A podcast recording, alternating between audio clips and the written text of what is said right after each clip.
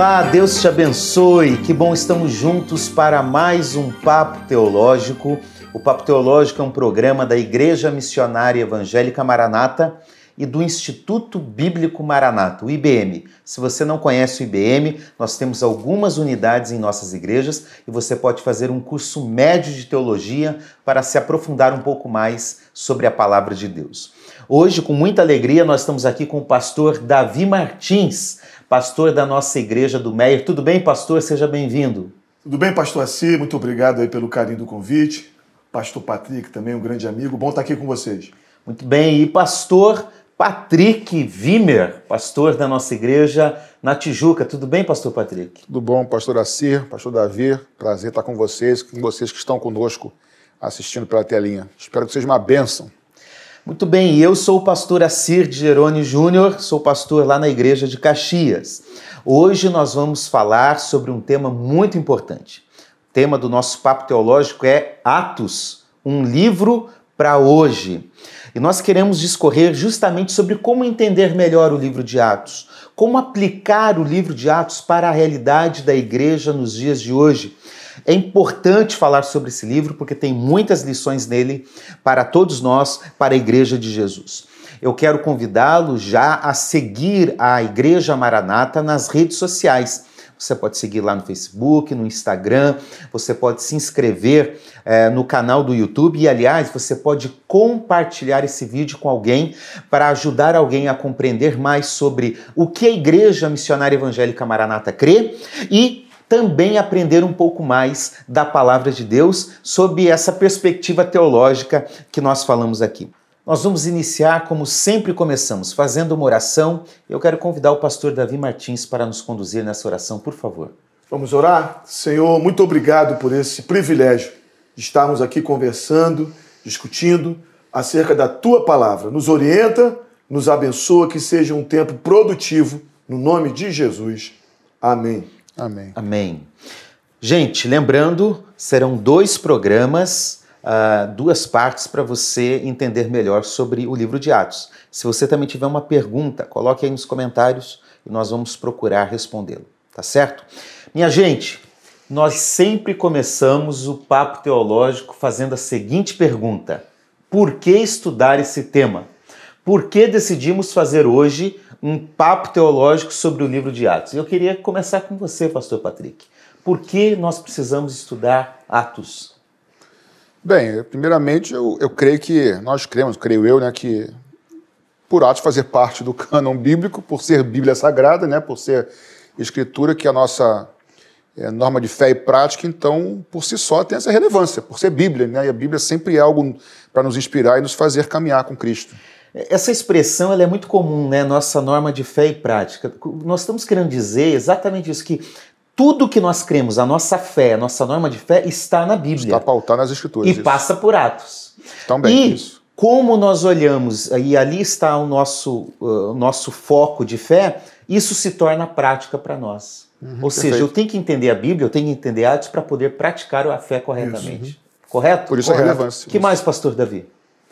Eu também poderia falar, pastor Assi, é, eu, até no Meia, né, na Maranata do Meia, igreja que eu sou pastor, nós temos procurado ler é, alguns livros da Bíblia né, com a igreja toda. Você, eu tenho aconselhado o povo ler o livro que ela quiser ler, mas a igreja ler junto. Eu tenho falado muito isso.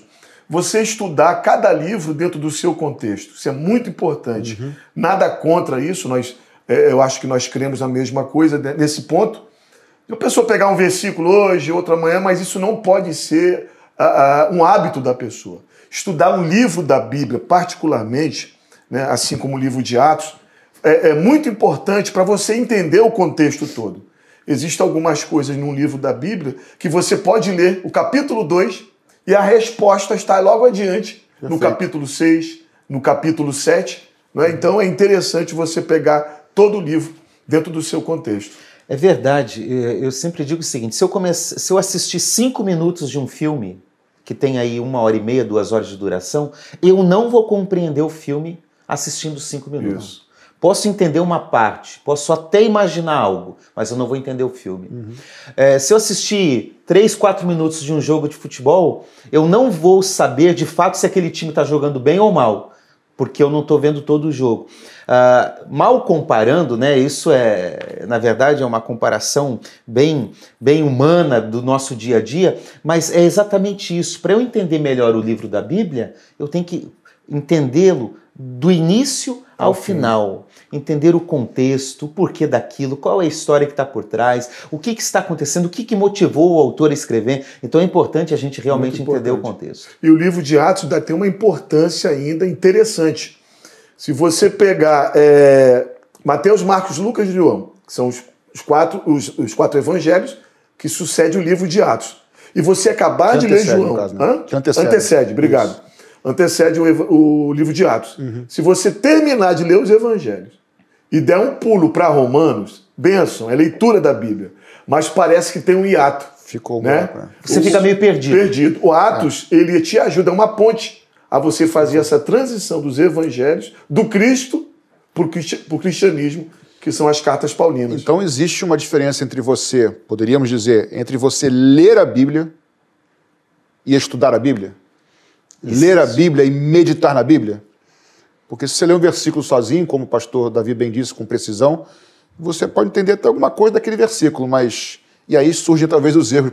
Ah, eu li o versículo e entendi tudo. Não, é impossível entender impossível. tudo. Então, estudar a Bíblia demanda você estudar um livro, estudar o contexto e assim por diante. Então, é relevante, né? Tem uma palestra que eu falo que existem níveis de, de aproximação da Bíblia. Né? Primeiro, eu já, já ouvi você com essa palestra. É, então, primeiro ouvir. É, normalmente é o primeiro passo. Numa música, numa pregação, numa evangelização, alguém fala de um versículo. Eu ouvi depois é a leitura, uhum. depois eu estudo, depois eu guardo, depois eu pratico e depois eu compartilho. Existem níveis, né?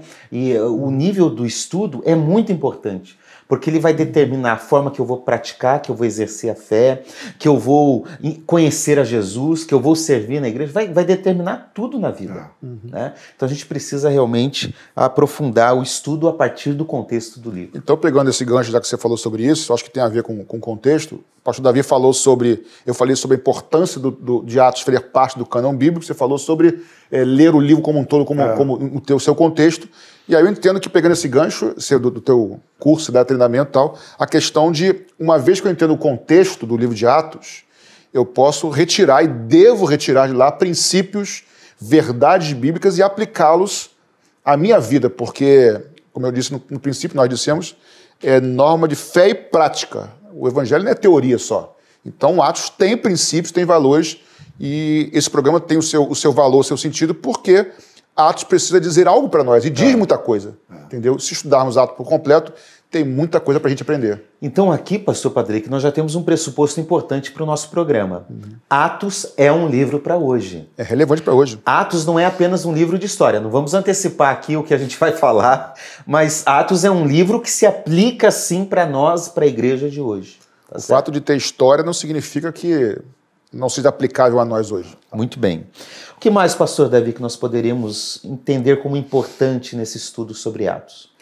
Eu penso também que você pode né, e deve, é um livro que nós cremos que faz parte do cano, podemos trazer doutrinas para nós hoje. Né? Se você vê, tem algumas particularidades do livro de Atos que abençoa a nossa vida para a igreja, que é teologia pura. Uhum. Né? Em Atos, dá ali o início de Pentecostes, né, na descida do Espírito Santo. Atos capítulo 2. Nós temos diáconos hoje na igreja, por causa de Atos capítulo 6. Teve aquele problema com as viúvas, né? E foi levantado os diáconos pela primeira vez. A maioria das igrejas evangélicas do Brasil, do mundo talvez, é, levantam diáconos por causa de Atos 6. Ou seja, a norma da igreja muitas vezes aparece em Atos dos apóstolos. É legal que você falou da transição, né? Atos é uma transição. Se a gente pulasse para as cartas, lá a gente tem a carta uh, aos Filipenses, por exemplo. De onde surgiu essa igreja? Exatamente. É, a gente precisa ler Atos é, para ver é. onde é. tem essa origem. Né? Então, ali a gente tem uma perspectiva de implantação de igreja. Como implantar uma como igreja? Como é que começou isso? É, como é. começou. É, então, veja que realmente existem alguns princípios que são exclusivos do livro de Atos. Do de livro Atos. de Atos. Uhum. E, e, devem ser percebidos assim e aplicados assim para nós. Hoje. Em Atos, pela primeira vez, os discípulos foram chamados de cristãos. Né? Nós uhum. somos chamados de cristãos. Está escrito no livro de Atos. Se não tivesse Atos, não saberíamos disso. É. O, o fervor missionário, nós vamos comentar futuramente, né? Uh, mas o fervor missionário que a gente percebe na igreja é uma influência porque Atos é um livro missionário. Uhum. Né? Então, realmente, isso é muito importante. O que mais, pastor Patrick? Bem, eu acho que, na verdade, acho que é isso. É porque é, o estudo de Atos, como qualquer livro das Escrituras, faz parte do estudo teológico. Então, assim, eu acho que é pertinente, válido e tem a sua importância como qualquer livro. Então, Vamos aprofundar. Faz parte do campo da teologia bíblica, né? Onde você Novo analisa livros obviamente. da Bíblia, do novo, teologia do Novo Testamento, certeza. você pode analisar. Já que você falou em teologia, a grande parte da teologia do Novo Testamento foi escrito por Paulo e a conversão de Paulo se dá em Atos. É Isso dá em verdade. Atos. né? É, a conversão do teólogo está ali.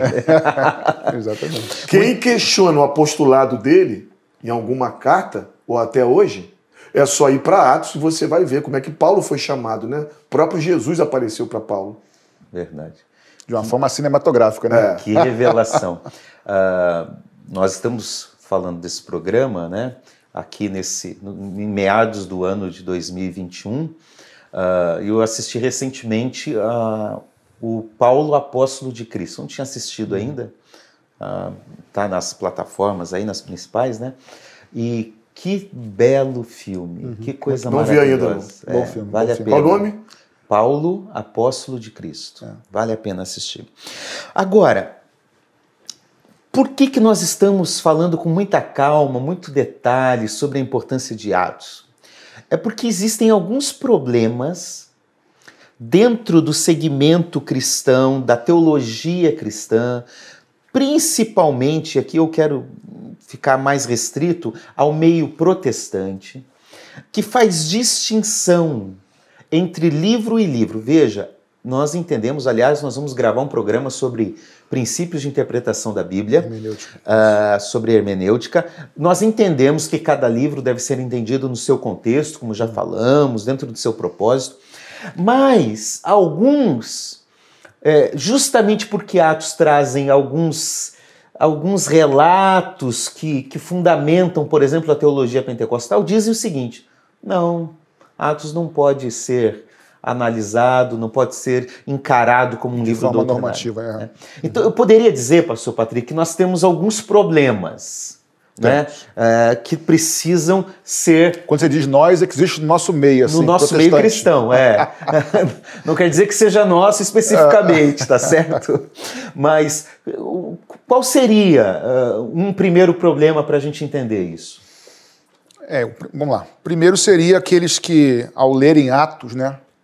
É o literalismo, que é assim, aqueles que leem Atos de forma literal, no sentido, não de buscar o, o- o significado literal, que isso é uma coisa distinta, mas é uma corrente que lê Atos e. O literalismo é tão ao- a, a- a letra que. Ao pé da letra. ao pé da letra que ele, ele cria doutrinas literais. E um dos princípios de interpretação bíblica que a gente vai fazer no outro programa é você não fazer doutrina em cima de um texto isolado. Você precisa de é, é, analisar escritura com escritura. Mas isso é para um outro, um outro assunto. Mas então, essa, essa leitura literal, no sentido de criar doutrinas no livro de Atos através de narrativas, isso é um erro e é muito perigoso. E, aliás, não é só um problema para Atos. Não, né? de forma é problema toda? Para toda a Bíblia. Isso. Ah, pessoas que leem o versículo isolado, sem entender o contexto, fazem uma, li- le- uma leitura literalista, Literalista, mesmo. É, e, e não entendendo que. ah, Existem precisa- princípios, né? Isso, que existem princípios de interpretação. Isso Então, também é esse bom, um pastor. Se me perdoe aqui, nós falarmos para quem está nos assistindo, muito interessante isso. Às vezes, um pregador ou alguém que está ensinando, está ensinando com a Bíblia aberta, cita o texto das Escrituras e a pessoa está falando ali, está pregando a Bíblia. Ou seja, às vezes, muita- muitas vezes, a pessoa está falando sobre a Bíblia. E não verdadeiramente a, A Bíblia. Foi o que Paulo disse. exatamente. Né? Prega a palavra. É. a exposição. Salmo 119 tem um verso, verso 130, eu gosto muito. A exposição da tua palavra traz luz e entendimento. É texto Legal. com contexto. É isso mesmo. Pastor Davi, já que você está falando aí, o que seria um segundo problema que a gente poderia perceber nessa, nessa realidade da, da, da interpretação e da leitura de Atos? Além do literalismo, você falou, o liberalismo. Né? Ele pega uma narrativa e não tem aquela narrativa. Aquela, na- só porque é narrativa, não aceita como se fosse é, para nós hoje como revelação. Eles anulam, na verdade, o sobrenatural, né? Isso. Anula o sobrenatural. Aquilo que Deus fez, uma cura, um milagre, não, não, não foi exatamente foi assim. isso, É apenas uma narrativa para tentar mostrar algo, mas não é aquilo de fato, né? Seria, de certa forma, o oposto do literalismo, no sentido de que curou, mas não curou. Derramou, mas não derramou. Não é bem assim, né? Não é bem assim. A Bíblia diz isso, mas não é bem assim. Tem um sentido espiritual, moral, mas não um aspecto Será real. que a gente né? poderia dar algum exemplo de algum texto de Atos? Não sei se eu peguei é, do literalismo e liberalismo. Literalismo, por exemplo, é, tem aquele texto que Paulo cura, Deus está abençoando Paulo, usando Paulo para curar, e aí ele diz que levava os lenços e aventais de Paulo e os lenços aventais. O literalista crê que Paulo curou realmente, que Deus curou ele mesmo. crê, Sim. mas ele faz daquilo uma doutrina. Uma doutrina. Né? Agora vamos- todo mundo traz um lençol de casa que nós Isso. vamos É, orar aí é por lençol. isso que nós chegamos e, e muitas vezes o que está acontecendo Nos dias de é, nos nossos dias hoje. Isso aí. né? A pessoa pega um texto isolado desse como outros, faz uma doutrina, faz campanha em cima disso. Aí o, o- o dito apóstolo, o dito bispo, vende uma peça de uma roupa, de um lenço e leva até a casa da pessoa e prova, ou seja, prova em cima de um texto. Isso acontece bíblico. hoje, repetindo, por não, por quem faz, quem prega, quem ensina, quem pratica isso, por não respeitar os princípios de Princípio de interpretação, interpretação. bíblica. E eu já quero deixar para você já, né, pastor Assi, se eu puder fazer isso, eu estou fazendo já, se não puder, você me corta aqui, ó, ao vivo aqui, é, para o próximo programa que eu faço. O próximo, talvez, o segundo programa que fala sobre isso, sobre interpretação bíblica. Talvez um dos mais importantes que a gente vai gravar aqui, porque assim, se você tem princípios errados, a construção toda é errada depois. E aí tem o que está acontecendo hoje, né? Tanta coisa errada. Você usou o exemplo do literalismo, é, Do que eles creem. É, eles creem. Já o, li- liberali- o liber- liberalismo, nesse mesmo episódio, eles diriam que, na verdade, não curou tanto assim.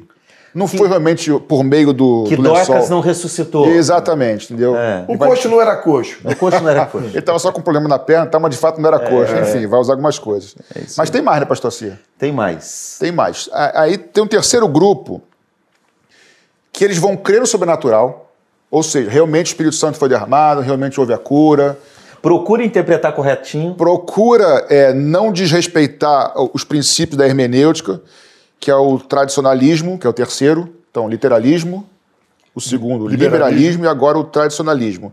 Então ele já crê no sobrenatural, ele já crê na- na- no método interpretável direitinho, só que ele vai desconsiderar que aquele evento, ou aqueles eventos, ou aquelas práticas possam ser contemporâneos, possam ser para nós hoje. Aquilo foi só para um momento específico da história, só para aquele povo, e não conseguem ver que aquilo não é só para aquela, aquela época. E tem, pro- e tem meios de interpretar a Bíblia que nos mostram porque que não é só para aquela época, que é para hoje.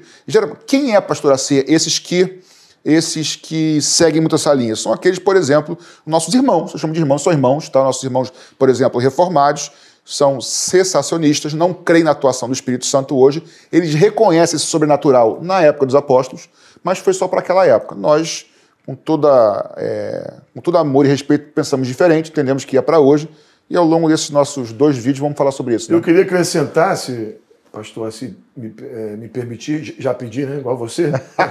Vamos fazer um acordo. mas ele aqui? corta. Tá liberado, tá, gente? Vocês podem falar. corta, é um papo teológico, tá? É papo, né? Não é um debate. O... Gostaria de dar minha experiência rápida. Você pode sair de um grupo desse e ir para o outro, com todo o respeito. Eu me converti eh, numa igreja muito tradicional, que eu honro muito, né? Eh, gosto, tenho respeito, e eu não cria nos dons espirituais para hoje. São nossos irmãos em São nossos irmãos, eu não cria. Até que eu tive uma experiência pentecostal, onde eu creio que foi batido com o Espírito Santo, falei em novas línguas, tive um discernimento que aquilo ali era para hoje, e hoje eu estou numa igreja chamada pentecostal, que é Maranata. Isso é importante porque muitas pessoas dizem que o dom de línguas ele não serve para a igreja ah, porque é uma descrição apenas histórica, circunstancial para Atos, para a igreja de Atos. Alguns até dizem que não é línguas estranhas, né? É. Dizem que é uma, que tudo bem que Atos 2 deve ser interpretado diferente de outros textos. É, que tem lá em Atos mesmo, Atos 8, Oito, Atos dez. 10, 19, Né? Uh, mas uh, aí diz: não, não, o dom de línguas não serve para hoje, porque é só Atos. Esquecendo até mesmo de 1 Coríntios, né? 12, 14, Paulo, é, é. é, nas cartas de Paulo. Mas uh, nós queremos então afirmar, de fato, aqui, gente, que nós acreditamos que sim, o livro de Atos, que descreve a história do que ocorreu na igreja daquela época, também serve para fundamentar a ação da igreja, a atuação do Espírito na igreja nos dias de hoje. Com Basicamente certeza. isso. isso. Então, nós discordamos dessas três posições. Não podemos fazer uma leitura literalista, uma leitura liberal, tirando, achando que a Bíblia está narrando mito, e nem mesmo uma leitura tradicionalista, que rejeita uh, o relato como um pressuposto para nós nos dias de hoje. Perfeito. Tá certo? Certíssimo. Muito bem. Agora, dito isso, nós partimos de um pressuposto, né? De uma compreensão da nossa análise. O, o que, que eu quero dizer com isso? Que o que nós vamos falar aqui parte de algumas premissas, de algumas verdades que nós temos como importantes para nós, tanto na perspectiva como pastores, uh, como uma perspectiva de pastores da Igreja Missionária Evangélica Maranata, uma igreja confessional, uma igreja pentecostal. Então nós temos, eu, eu, eu brinco às vezes que nós temos um, uma forma, um óculos uma para lente, né? ler, uma lente para ler o mundo. Então nós temos esse pressuposto. Tá uhum. certo? E a nossa análise partirá disso. Na verdade, pastor, assim, todo mundo tem. Todo mundo é. tem. Querendo ou não, você tem lentes que você enxerga a vida, que enxerga. Inevitável isso, né? Japiaçu, que é um, um escritor, um cientista, ele diz o seguinte: não existe neutralidade. Não existe. Não é, existe, é. né? Todo mundo tem uma história, uma bagagem, um aprendizado, uma leitura que vai levar na hora de interpretar um fato. Ah, né? Exatamente. Mas quais seriam esses pressupostos, então, minha gente? Eu acho que o primeiro de todos, a gente já falou um pouco, mas só para, de repente, para voltar aqui ou para ratificar, que Atos, como um dos livros, se posso assim dizer, da Bíblia, das Escrituras, é tão inspirado como todos os outros. Né? Então, assim. Ele não é menos inspirado. Paulo que, diz lá em que... Timóteo, no Timóteo 3, que toda a Escritura. Eu sei que ele não estava se referindo a Atos no Novo Testamento, mas a gente pode fazer por inferência a isso, tran tranquilo, que Atos, assim como todos os textos, ele é inspirado por Deus. Então, assim, diminuir o livro de Atos, talvez vão dizer assim, os tradicionais, ah, não estamos diminuindo, mas então eu vou aqui reformular. Você diminuir a eficácia ou a aplicação para os nossos dias é colocar um estado, status abaixo do que os outros livros, o que para mim, para nós, seria um erro, concorda? Isso é um erro. Eu também creio que é um erro. É, é um erro, né? Ainda mais que nós vamos, em outro momento, reiterar isso, que Atos é o segundo volume de uma mesma obra. Uhum. É, ou seja, se eu digo que Atos da é maior menos, obra, né? da, da, maior obra, né? É, se eu digo que Atos é menos inspirado, eu tenho que automaticamente, por uma, por uma questão metodológica, trazer esse mesmo princípio para o Evangelho de Lucas, uhum. porque Atos é a segunda parte de um livro que a primeira parte é o Evangelho de Lucas. Uhum. Então, eh, poderia é o... ser um volume só. Um volume, é, é, uma obra só com dois, com duas é, partes, dois, com dois é. volumes. Então, eu não posso dizer não, Lucas sim é inspirado, é doutrinário, serve o Evangelho legal. Atos nem tanto. Qual é o critério para fazer essa é. definição? Teria que anular os dois. Teria que anular os dois. Ou então, se faz com Atos, então faz com Reis. Isso faz aí. com crônicas, com tudo, porque também é relato histórico. Então, assim, é.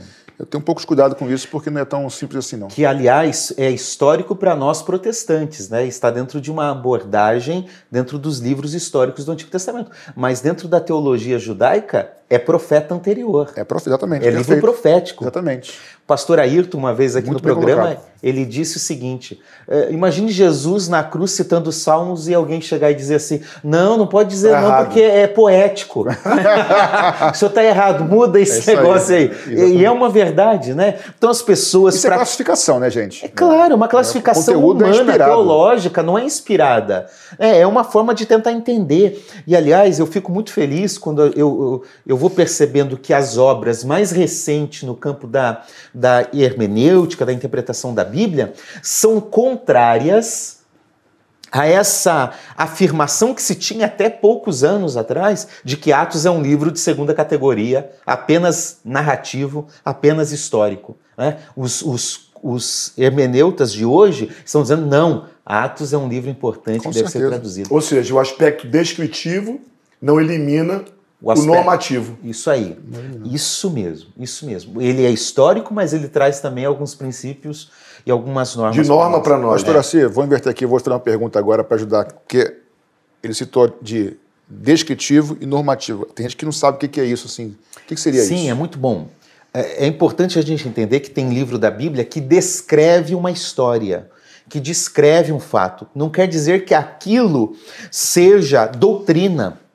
Por exemplo, Paulo cita na primeira carta aos Coríntios sobre é, um batismo de mortos que era realizado naquele contexto. Ele tá eles descrevendo só. Ele está descrevendo, ele não está falando façam. né? Não se pode interpretar isso como uma doutrina como os mormons fizeram, por exemplo. Eles fazem o batismo pelos mortos baseado nesse texto. Então, eu não posso. Tá? Agora, normativo é é uma norma, é, é uma ordem, é um imperativo, é uma doutrina que serve para nós. Estaria correto, então, afirmar Atos capítulo 5. Tem a história de Ananias e Safira. O próprio Pedro vai falar que o diabo colocou no coração de Ananias enganar o Pedro. Então, isso é uma descrição de uma história. Ananias e Safira estavam na igreja primitiva, foram entregar uma oferta até os pés dos apóstolos. Isso aí é uma, tá- é uma, uma descrição. Uma descrição. Mas eu poderia falar que é uma norma quando eu digo que a norma da igreja é viver em santidade. Estaria correto? Não mentir.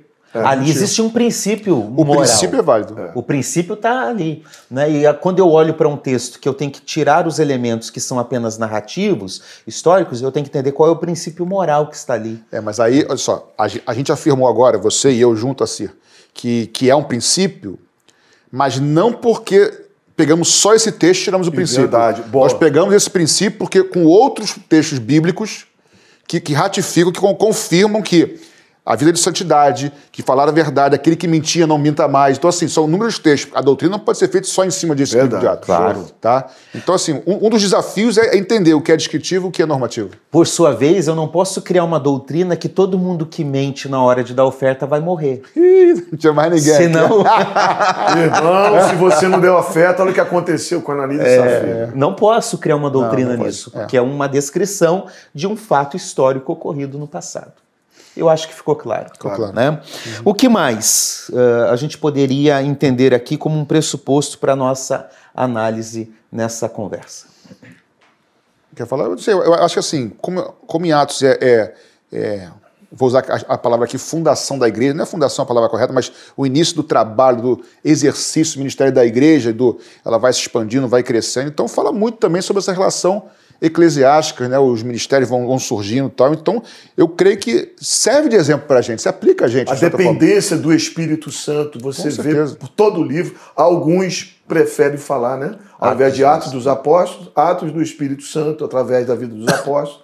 Acho que é muito importante essa dependência do Espírito Santo, a igreja marchando em oração, a missão muito bem fundamentada no livro. Ou seja, a igreja primitiva, desculpa, torna-se, de certa forma, referência para a gente. É isso. parênteses aqui, referência não é sinônimo de que. Referência no sentido de que Perfeito. eu olho, de que perfeito, eu olho e aprendo com.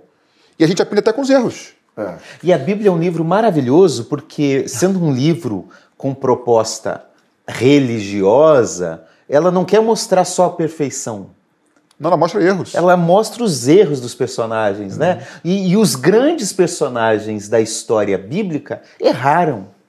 Ah, Por exemplo, até em Atos nós temos ali o relato de Pedro na casa de Cornélio, né? E nós sabemos da, da- da- da dificuldade de Pedro Pedro para aceitar, né? para aceitar que Cornélio, um gentil, um não judeu, recebesse a salvação. Né? Então demonstra a fragi- a fragilidade de um homem como Pedro. né? Existem erros relatados. Estudou numa faculdade poderosíssima, três anos presencial, intensivão com Jesus, e errou. Né? Uma, uma pequena divisão entre Paulo e Barnabé. Barnabé. Isso é bom destacar porque a gente tem a tendência de pegar os, pers- os personagens, ou as personagens, melhor dizendo, bíblicos, e achar que eram perfeitos, que não tinham erros, mas esses- esses eram homens como nós, sujeitos a erros, né? E, pastor, assim, seria demais eu dizer que é, as atitudes que nós vemos na Bíblia, dos personagens, não necessariamente são inspirados. O relato, a autoria e o registro que são inspirados. Isto, isto mesmo. Isso é importante, porque assim, tem erros na Bíblia. Eu me lembrei agora de, de sair um pouco de Atos, Vamos mas lá. Tem erros na Bíblia. Tem erros relatados na Bíblia. Isso. De homens, né? De homens. Não, eu tô ratificando Erros falou. relatados, né? Exatamente. Senão não, não, vão tem, pensar- não tem erro de Senão vão registro. cortar o teu vídeo, vão pegar só essa Ah, frase. Não, e vão que- dizer pastor. E o pior que eu já falei, eu já falei e pode cortar assim mesmo, mesmo sem corrigido. Quem quer cortar, vai cortar mesmo com a correção do assino, não tem problema nenhum. É. Mas tem erros relatados na Bíblia. Como, por exemplo, tem acertos ditos na boca de falsos profetas, por exemplo. Sim. Eu me lembrei agora, nada a ver, mas tem um pouquinho a ver. É, é, o texto que diz que Deus não é homem para que minta, acho que é Números 23, se não me engano, Ah, algo desse sim. tipo. Deus não é homem para que minta. Mas aquilo é da boca de Balaão, se eu não estou enganado. Se eu estou enganado, é da boca de Balaão. Eu não lembro disso. Posso estar enganado, mas não é. Aí você fala, opa, mas como é que pode? Mas aquilo é uma verdade bíblica. Por quê? Porque existem outros textos que vão embasar essa verdade. O, o diabo ele cita o Salmo 91 em Mateus 4. Então, até o diabo fala nas escrituras. É. Então, ter esse, esse discernimento é importantíssimo, né? É algo que às vezes as pessoas não entendem, mas é, é bom você falar isso porque Mas as não pessoas... tem erro na Bíblia, tá? Fica tranquilo. É, é. Ah, que as pessoas dizem assim: ah, o autor é inspirado. Não, a Bíblia não dá a Não, não é conotação de que o autor é inspirado. né? Quando a Bíblia diz, Timóteo diz, 2 Timóteo 3, 16, 17, toda a escritura é inspirada, o termo inspirado ali está se referindo à escritura, é a escritura que é inspirada. Uhum. E o termo inspirado ali é telpneustos.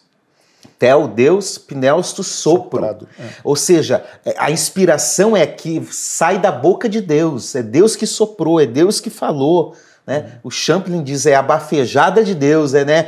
é, a- é- é o sopro de Deus que está saindo ali. Então é a escritura que é inspirada. Pedro diz que homens falaram da parte de Deus, não, não é da parte deles. Não é que um dia eles acordaram, olharam o sol, ó, que lindo. Estou inspirado e vou escrever as escrituras. Não, não é isso. É é Deus que, que é o agente principal da ação, né? E em cima disso, quando é, ao ao- a descida do Espírito Santo, Pedro, para explicar a descida do Espírito Santo, é interessante até essa, essa coincidência, né? Atos 2, ele chama a, a, a vida o Joel capítulo 2. Né? E isso é o que está escrito na É a Escritura. escritura se cumprindo isso. né? Ele está dizendo em Atos 2, que está se cumprindo em Joel 2. Sim, é isso aí.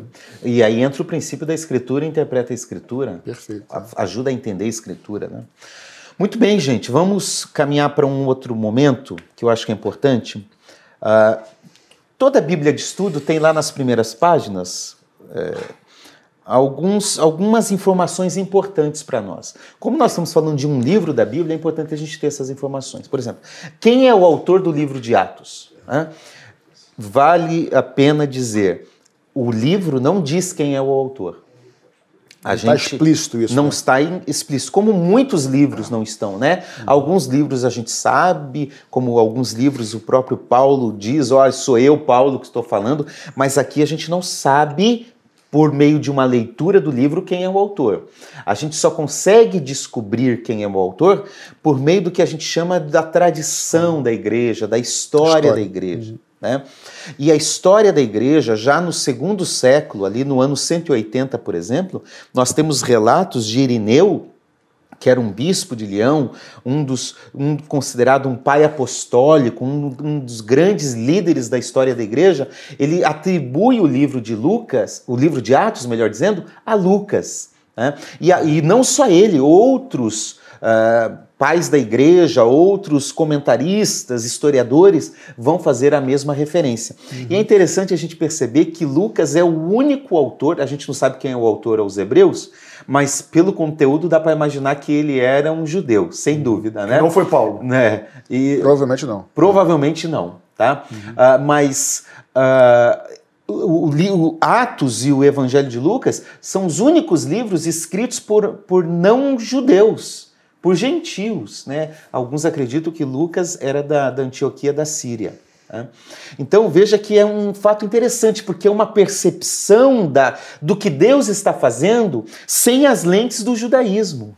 Né? Isso, isso é muito interessante. Então, vamos lá. Se Hebreus, nós cremos que Hebreus não foi um escrito paulino, se você somar, eu não sei, estou perguntando, se você somar Lucas e Atos, É, 20, é praticamente 25%, um quarto do Novo Testamento. Não é isso? Por aí? É isso mesmo. Então é um tamanho maior do que as cartas de Paulo. Sim, em termos de conteúdo, Conteúdo. é, Lu- Lucas Atos dá maior do que as cartas de Paulo. É, Então veja que a gente tem um, um importante referencial é, bíblico, prático, doutrinário para nós. É, e não só isso, né? O próprio texto lá, embo- embora o texto não diga, pastor Davi, que Lucas não se revele como o autor no próprio texto, mas a partir do capítulo 16, é, ele- o, o- autor, que até então não sabe que, sabia que era Lucas, enfim, não sabia, ele a dizer nós, nós, ou seja, como alguém que participa, Participa. das viagens missionárias, participa daqui, daquela vivência da igreja, né? Isso é Isso interessante. mesmo, isso mesmo. Ah, e, e ele vai até o, o capítulo ah, 28 ah, e ele faz uma interrupção na, na narrativa. Né? Por isso a gente pode entender também quando esse texto foi escrito. Porque existem elementos da história que está em Atos que vai mostrando qual é o período. Por exemplo, parece-nos que o contexto aqui ainda não teve um incêndio em Roma no ano 64, então antecede. Porque um evento como esse, em que os cristãos foram acusados de, de causar um incêndio, estaria narrado aqui. né? Então a gente percebe que isso aqui deve ser entre o ano 62, 63 depois de Cristo e que Lucas está ali. Eu gosto quando Paulo diz para Timóteo: só Lucas está comigo. né? Lucas foi um grande companheiro de Paulo, fez a diferença na vida desse E é homem. importante a gente falar do relato, né, para linkar um com o outro, que tanto o Evangelho de Lucas quanto o Evangelho, quanto o Atos começa ele falando sobre Teófilo, né? O destinatário, né? Destinatário. Vamos ler então esse isso é texto? importante. Vamos Isso é ler esse importante. texto? Lucas capítulo 1, Tá na mão aí? versículo 1 Eu tô com Atos. a 4. Você abre aqui Lucas 1. Abre Atos 1 porque ele, ele dá uma continuidade aí no início. Você quer é Lucas o quê, ler os pastor dois textos. Lucas 1, Ah. de 1 a 4. Lucas 1, de 1 a 4. Eu vou ler na versão é, nova meio atualizada, tá? Lembrando, gente, Lucas e Atos compõem ah, uma obra em dois volumes. Por isso a gente tem que ler os dois de uma forma conectada aí, tá? Vamos lá, Lucas capítulo 1, a partir do verso 1, na nova meio atualizada, diz assim: Visto que muitos já empreenderam uma, nar- uma narração coordenada dos fatos que entre nós se realizaram, conforme nos transmitiram os que desde o princípio foram deles testemunhas oculares e ministros da palavra, Segura aí. Muita gente está escrevendo sobre o que Jesus fez, sobre o que a igreja fez. Segundo, é, o que está sendo escrito está sendo comparado com as testemunhas oculares, com os apóstolos que andaram com Jesus. exatamente. Olha que, que detalhe Que histórico. relato né? importante. É, um, é, um, é um relato cuidadoso que Lucas faz. E ele vai dizer no verso 13: igualmente a mim pareceu bem, fazendo a mesma coisa, né? Depois de cuidadosamente, de depois de cuidadosa investigação de tudo desde a sua origem e dar-lhe por escrito, excelentíssimo Teófilo, uma exposição em ordem, para que você tenha plena certeza das verdades em que foi instruído. Então ele vai dizer. Coisa rica, né, cara? Cara, esse início do Evangelho é de rico. Lucas é maravilhoso, né? rico, né? Porque a gente percebe o cuidado, a diligência que Lucas teve para escrever esse texto. Uhum. É, é um texto cuidadoso, pensado, investigado, cuidadosa investigação, Uhum. ele diz, né? É, olha o detalhe disso. E aqui é importante a gente fazer uma referência, pastor Patrick e pastor Davi, ao destinatário. Para quem que Lucas escreve o Evangelho e o livro de Atos? Aí ele chama de excelentíssimo Teófilo. Teófilo. é. né? Na- a gente não tem certeza de quem é Teófilo.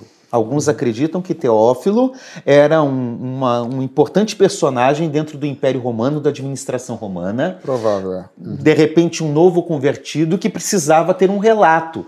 Era como se Lucas estivesse fazendo um discipulado. Olha, aconteceu isso, isso, isso, explicando quem é Jesus e o que era a igreja. É uma possibilidade que Teófilo, então, fosse um personagem real. John Wesley diz, inclusive, que por, por Lucas usar excelentíssimo, né, esse título, cargo, né, título. é um cargo, uma função, Uma autoridade. é, descreve que era uma pessoa real. Por sua vez, tem gente que diz não. Teófilo é só uma forma de, de figurada para se referir a todos aqueles que são ah, que Mas andam por com causa do nome, na verdade. Teófilo, no, ca- no caso. né? Isso, Tel, Deus, filo amigo, amigo né? É. Então, um amigo de Deus. Então, a todos os que são amigos de Deus poderiam ser os destinatários uhum. últimos desta A primeira carta. opção me parece um pouco mais, mais provável, razoável. mais razoável, é, entendeu? É. Mas seja uma ou outra, acho que não anula, é. penso que não anule o conteúdo, né?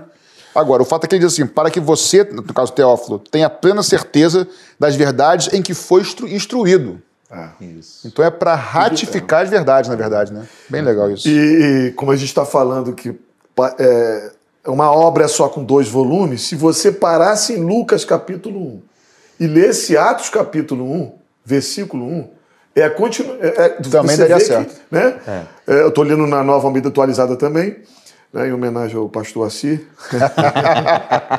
escrevi o primeiro livro, o Teófilo, ou seja, esse aqui é o segundo, tem um uhum. primeiro livro, que nós cremos que é, que é Lucas. Lucas ele cita a mesma pessoa e ele fala, ele usa o verbo também relatar aqui, relatando todas as coisas que Jesus, eu acho linda essa, essa frase, começou a fazer e ensinar. Muita gente fala assim: olha, eu faço o que eu mando, mas não faço o que eu faço. Ele não. Relatando as coisas que Jesus, Jesus que Lucas já descreveu no seu evangelho, começou a fazer e a ensinar. Ou seja, ele usa, parece que a mesma linha de raciocínio, a mesma linha de escrita. Eu acho muito lindo, lindo isso. Eu estou me lembrando agora de uma coisa que eu, que eu li, comparando Atos com o Evangelho de Lucas, mais de 50 vocábulos são repetidos em Lucas e repetido em Atos, uhum. e nenhum outro evangelho repete. É uma autoria, né? a, a, ênfase no Espírito Santo, né? É, a ênfase, nós vamos isso. falar depois, a ênfase no Espírito Santo, é, é, ela é restrita a Lucas, tanto no evangelho quanto a Atos. Né? Uhum. Né? Muito bem, gente, então já entendemos quem é o destinatário. E qual é o propósito da escrita do, do livro de Atos? É, em primeiro narra a história da igreja, os primeiros talvez 30 anos da igreja. É, quando eu digo narra, não é que se torna apenas uma narrativa, mas é uma narrativa histórica, na verdade, né? Sim. Narra, e dentro dessa narrativa dos 30 primeiros primeiro anos da igreja, aí existem, vou dizer inúmeros, mas talvez inúmeros mesmo é, subpropósitos ou propósitos, como por exemplo já foi citado pelo pastor Davi, o próprio Espírito Santo, a descida do Espírito Santo, a capacitação do Espírito Santo, o poder do Espírito Santo, a voz do Espírito Santo, esse é um dos, um dos motivos, um dos centrais, né? Junto com missões, né? Muita Sim, coisa. Destacar a obra missionária, né? Uhum. Aqui a gente pode falar das ênfases, então, que nós vamos percebendo, né, pastor Davi?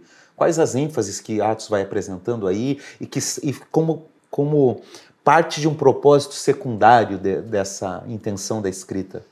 É, a missão da igreja, o crescimento da igreja, você vê a igreja crescendo, uma coisa boa para a gente trazer para os dias de hoje também, pastor Assi e quem está nos assistindo, às vezes a gente fica preocupado, meu Deus do céu, a igreja está precisando disso, a igreja está precisando daquilo, nós estamos sendo perseguidos. Ninguém, ninguém parou a igreja. Né? A igreja, quanto mais era perseguida, mais ela crescia. Eu ouvi o pastor que nós admiramos muito, amigo da nossa igreja, amigo do nosso pastor presidente, pastor, isso que eu vou falar, vou citar o Hernando Dias Lopes, né? Uhum. É bom a gente falar algo e citar a fonte. Pastor Hernando Dias Lopes falou uma coisa interessante, a estratégia do diabo para paralisar a igreja.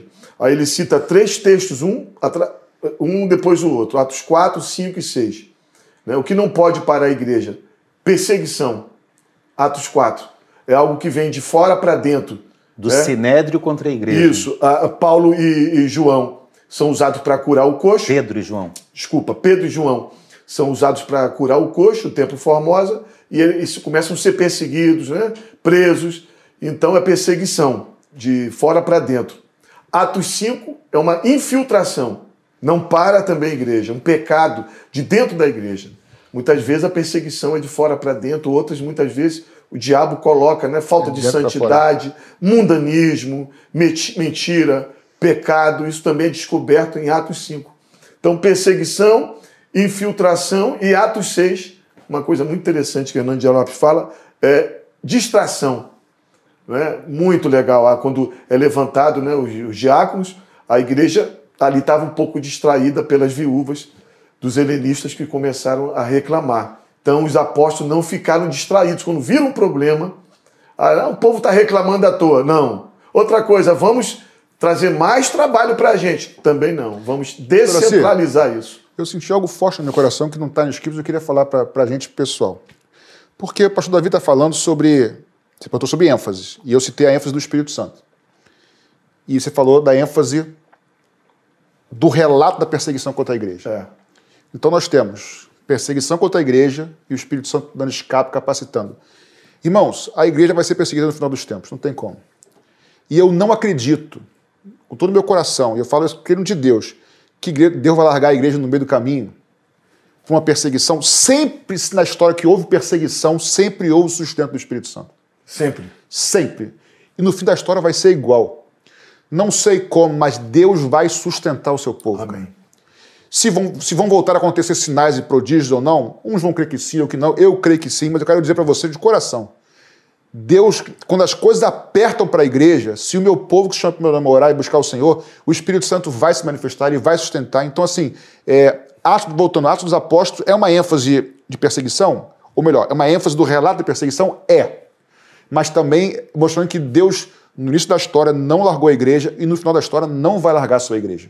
Então, assim, é aplicável para nós hoje, Atos? É aplicável para nós. Isso, é aplicável. E é bom entender, pastor Patrick, que esse sustento vem mesmo no momento de dificuldade. Sim. Porque Atos 7 começa o relato sobre Estevão. Estevão. E aí nós temos o primeiro martírio. É. E não veio Mas dizer. Deus não o abandonou. E não veio dizer porque, ah, porque a igreja era perfeita, porque não era perfeita. Não era. Não era. Não era. Então, Atos 7, nós temos é, é, Estevão ali pregando, depois sendo martirizado. Atos 12, nós temos Tiago morrendo ao fio da espada, mas Deus livrando Pedro da prisão, que também iria ter o mesmo tipo de morte. Então, veja o sustento de Deus nisso tudo. A gente está antecipando já o segundo programa. É. Vocês estão. Mas depois muito... vai. Não, não. mas sabe por quê? Por exemplo, você falou de ênfase. É... Vamos imaginar que não houvesse o livro de Atos, tá? já que ele é só narrativo. É, é. Como é que seria o respaldo para pessoas que estão sofrendo hoje? Não são pessoas que estão em pecado sofrendo, são pessoas que são fiéis a Deus, talvez como você. É perseguição legítima. Legítima. Perseguição por causa do por Evangelho. Causa do Evangelho. Aonde que ela vê isso como. Porque, ah, Jesus, Jesus falou realmente, no mundo tereis aflições, mas tem de bom ânimo e tal. Mas em Atos você vê outros irmãos sofrendo por causa do Evangelho. Isso nos dá chancela para dizer, eu posso estar. Eu, e, e hoje, estamos gravando isso hoje, sei nem que dia é hoje, tá? mas hoje teve uma reunião pastoral em que nosso reverendo pastor nos trouxe uma, uma devocional, que nada a ver com Atos, e ele falou que o melhor lugar, para estar, melhor lugar para estarmos é nas mãos do olheiro, na mão do pastor. Não foi isso, pastor Assir? Isso mesmo. Então, assim, pode ter perseguição, pode ter luta, mas aonde nós veríamos de prática isso se não tivesse Atos, por exemplo? Seria muito poucos, seriam muito poucos os exemplos. E Atos nos mostra que é possível a gente ser fiel, é possível a gente viver em santidade e ainda assim, e por esse motivo, ter adversidades e lutas mas o Espírito Santo nos sustenta até o fim. Atos 9,16. Conversão de... Conversão de Paulo. Eu vou mostrar para você, Paulo, o quanto importa sofrer Padecer pelo... pelo... meu nome. Isso aí. Isso que é um chamado, né? Isso aí não Deus, tem nada a ver com as teologias é. que são pregadas hoje de forma geral. Não tem a ver, porque é, é o pare de sofrer, todo você não está tá em pecado. E, cara, Foi o então primeiro chamado do, do Paulo, já sabendo que ele ia. Né? E outra coisa interessante, você falou de perseguição. É, hoje a gente é perseguido, muitas vezes somos perseguidos porque não damos testemunhos e colocamos isso na perseguição do Evangelho. Então, Atos dos Apóstolos são perseguidos porque estão anunciando a Cristo, é. sendo santos e, melhor ainda, eles se alegram por isso. É. Né? Eles não murmuram. A Bíblia fala que eles não se achavam Jesus dignos fala, né? de sofrer afronta por causa Jesus do Jesus fala: regozijai-vos e exulteis quando por minha causa vos injuriarem, mentirem, disserem todo mal contra vós. Alegrai-vos, pois grande é o vosso guardador no céu. Meu irmão, isso aí você tem que ter muita intimidade com Deus, porque se alegrar por ser digno de ser perseguido por causa de Jesus. Mas não é porque está fazendo falcatrua, não é por causa de ser fiel ao Evangelho. Muito bem. Gente, então, concluindo o que nós falamos aqui, podemos dizer que, sim, Atos é um livro histórico, mas é um livro histórico de legitimação, que descreve, explica, mas também valida o que a igreja primitiva fez uhum. como um referencial para nós, né? nos acertos e nos erros. Está de acordo com os evangelhos, com os evangelhos, respalda as cartas paulinas, está de acordo com todo o Novo Testamento. Toda a Bíblia. Exatamente. Né? Do, dois volumes de uma mesma obra. Na primeira obra, descreve o que Jesus fez. Na segunda obra, descreve o que a igreja fez. E assim as duas obras se complementam. Né? Posso colocar. Como você bem falou, é uma transição, uma ponte. É perfeita a sua, a sua fala no início Posso colocar programa. a mesma coisa que você falou de outra maneira? Pode. Lucas no primeiro, vamos chamar de volume, talvez, de é. volume. Uhum. No primeiro volume ele relata o que Cristo fez e no segundo ele começa a relatar o que o corpo de Cristo começou a fazer. Muito bem. Porque nós somos o corpo de Cristo. Perfeito. É isso aí, né? Perfeito. né? E dá para perceber que em Atos, essa igreja, o corpo de Cristo, era uma igreja que pregava.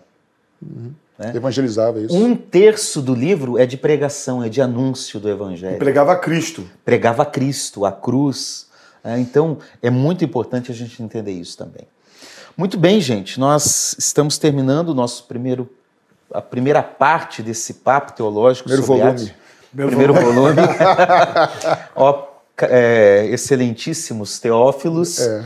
É, e vamos continuar falando um pouquinho mais no próximo programa sobre essas ênfases. O que, que Atos vai nos descrevendo? Eu acho que vai ser muito importante para nós também. Tá bom? Uhum. Pastor Patrick, por favor, ore, ore. agradecendo por esse tempo. Eu, eu senti a presença do Senhor aqui né, nesse, nesse, papo, também nessa senti. conversa. Amém.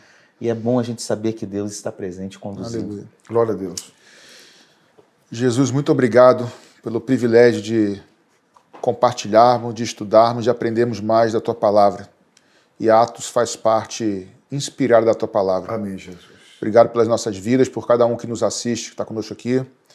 E eu queria pedir, em cima do que nós falamos, Senhor, que o Senhor ajude a cada um que está nos ouvindo Amém, nas suas aflições, nas suas lutas, nas suas perseguições, a permanecerem e continuarem sendo fiéis ao Senhor, pregando o teu evangelho, sendo fiel à tua palavra, amando o Senhor, tendo comunhão, tudo que o Atos nos ensina, sabendo que o teu Espírito há de sustentar cada um deles, cada um de nós até o fim. Porque assim como foi em Atos, será no fim da história, o Senhor Amém, vai Jesus. sustentar o teu povo Amém, até o fim. Senhor. Abençoa nossos queridos ouvintes e que estão assistindo também conosco, as nossas vidas. E muito obrigado por, esse, por essa oportunidade, Pai, em nome de Jesus Cristo. Amém. Amém. Amém. Amém.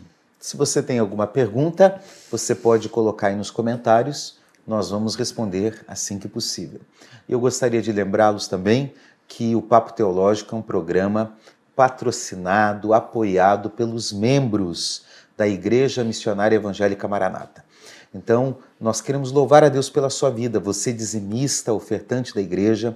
É, queremos pedir que você continue fiel com esse propósito para que nós possamos continuar também apresentando esse programa e, mais do que isso, sustentando a, a essa extensão da obra de Deus por meio da Igreja Maranata. Nós louvamos a Deus por sua vida. Se você quer os números da no, das nossas contas bancárias, elas estão aqui na sua tela. Você também pode usar aí o QR Code. Enfim, você pode contribuir para que possamos continuar neste importante trabalho de anunciar o Evangelho, uhum. de refletir sobre a palavra de Deus e edificar a Igreja de Jesus. No mais é isso, gente. Nós nos vemos no próximo programa. Tá próximo certo? volume, cara. No próximo volume. Foi bom estar com vocês. Prazer. Tá certo? Prazer. Para nós. Valeu, pastor. Deus abençoe a sua vida e até o nosso próximo Papo Teológico. Deus abençoe. Deus abençoe.